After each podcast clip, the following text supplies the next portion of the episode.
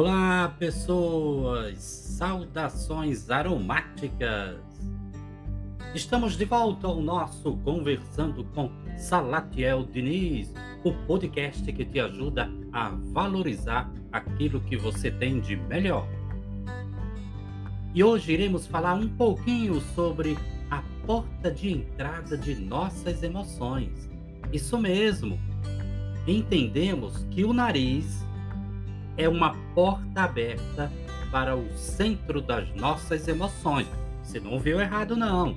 O nariz é uma porta aberta para o centro das nossas emoções. Vamos entender como funciona. Como assim, Salatiel? Calma, muita calma nesta hora que vamos explicar.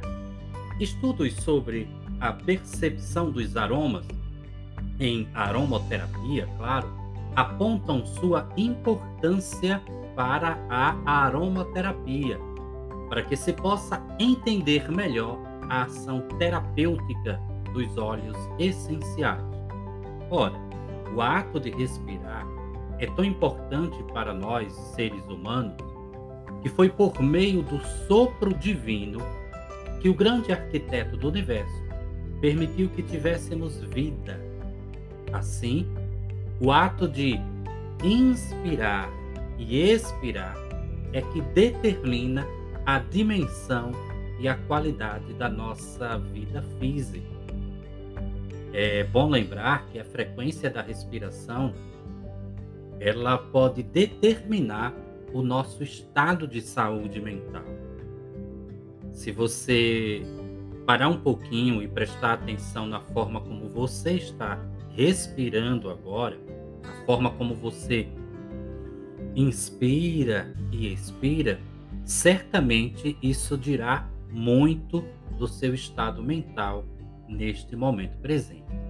Portanto, uma respiração ofegante pode, pode ser um indício, um indicativo de um quadro de ansiedade, assim como a, a diminuição né, ou, ou aquela respiração fraquinha, né, ou a baixa frequência, ela também pode expressar um quadro de depressão. Tá? Mas vamos entender uma coisa aqui. O que não quer dizer que todas as vezes que você está respirando de forma ofegante, isso é, desenha um quadro de ansiedade. Uma respiração diminuta, um quadro de depressão. Tá? Estamos falando aqui de uma forma genérica. E quando se fala na atuação dos óleos essenciais enquanto um composto interagente no trato das emoções, o que estamos falando é de uma terapêutica holística que nos ajuda a equilibrar esta frequência vibracional que chamamos de emoção. Os próprios óleos essenciais, antes mesmo de serem extraídos já são uma resposta das plantas ao meio onde elas se encontram, ou seja, é, em função daquilo que elas estão vivenciando. Uma, nós podemos dizer que é uma autodefesa das plantas para garantir a sua sobrevivência. É claro que sabemos que as plantas aromáticas são usadas desde a antiguidade pelos nossos ancestrais, tanto na área gastronômica quanto no processo fitoterápico para a cura de inúmeras doenças. Mas fala a verdade. Quem nunca tomou um chá para curar um resfriado ou uma gripe? E aqueles chás para a má digestão? Ah, certamente você deve estar lembrando né, de algum chá que você já tenha tomado na infância e que ainda continua tomando.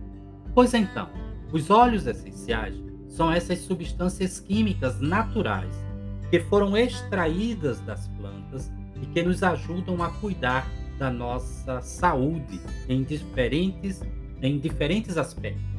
Lembrando ainda que os óleos essenciais apresentam uma concentração altíssima das substâncias químicas que são encontradas nas plantas, né, que compõem toda a sua estrutura química. E é por este motivo que, mesmo sendo natural, precisamos ter alguns cuidados ao usar os óleos essenciais.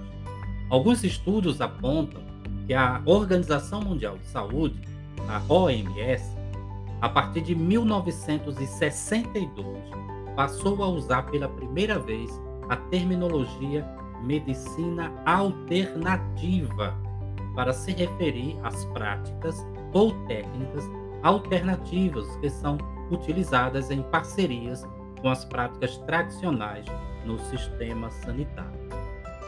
É, cerca de 80% dos países do hemisfério sul se utiliza desta prática alternativa. E aqui no Brasil, né, no caso do Brasil, esta prática vem aumentando desde 1986, a partir da oitava Conferência Nacional de Saúde, quando se discutiu sobre a importância de se atingir um sistema de saúde mais universal e preventivo. Pois bem, meus queridos, como se vê, os óleos essenciais são substâncias químicas, sim, mas substâncias naturais, puras, que existem para nos ajudar a manter em equilíbrio a nossa frequência vibracional, mantermos em equilíbrio a nossa saúde.